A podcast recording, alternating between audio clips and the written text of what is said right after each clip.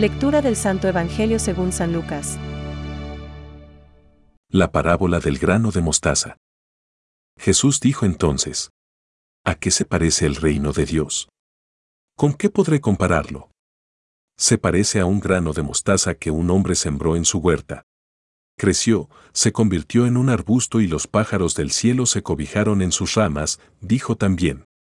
¿Con qué podré comparar el reino de Dios? Se parece a un poco de levadura que una mujer mezcló con gran cantidad de harina hasta que fermentó toda la masa. Es palabra de Dios.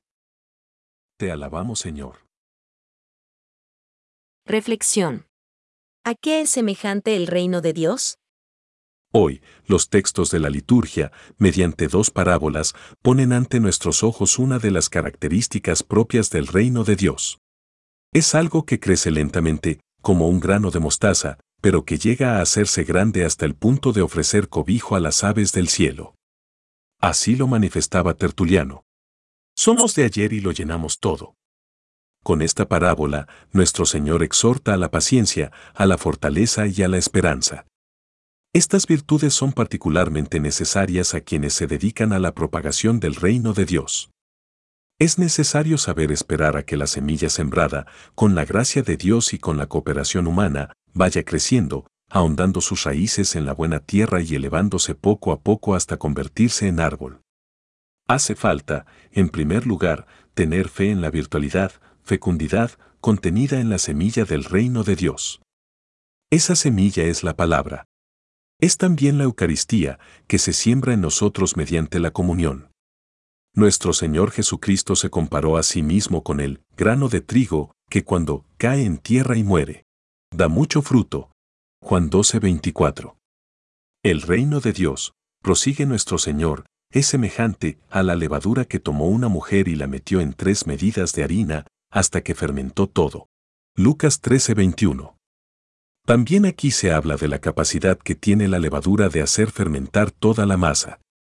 Así sucede con el resto de Israel, de que se habla en el Antiguo Testamento.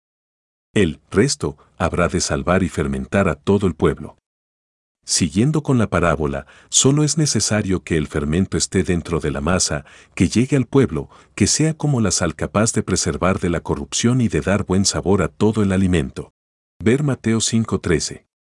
También es necesario dar tiempo para que la levadura realice su labor. Parábolas que animan a la paciencia y la segura esperanza.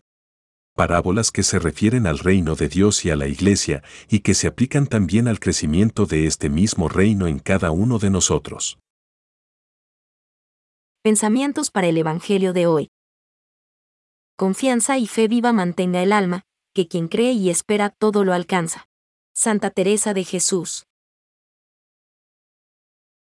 La victoria del Señor es segura, su amor hará crecer cada semilla de bien presente en la tierra. Francisco. Es justo y bueno orar para que la venida del reino de justicia y de paz influya en la marcha de la historia. Pero también es importante amasar con la oración las humildes situaciones cotidianas. Catecismo de la Iglesia Católica, número 2.660.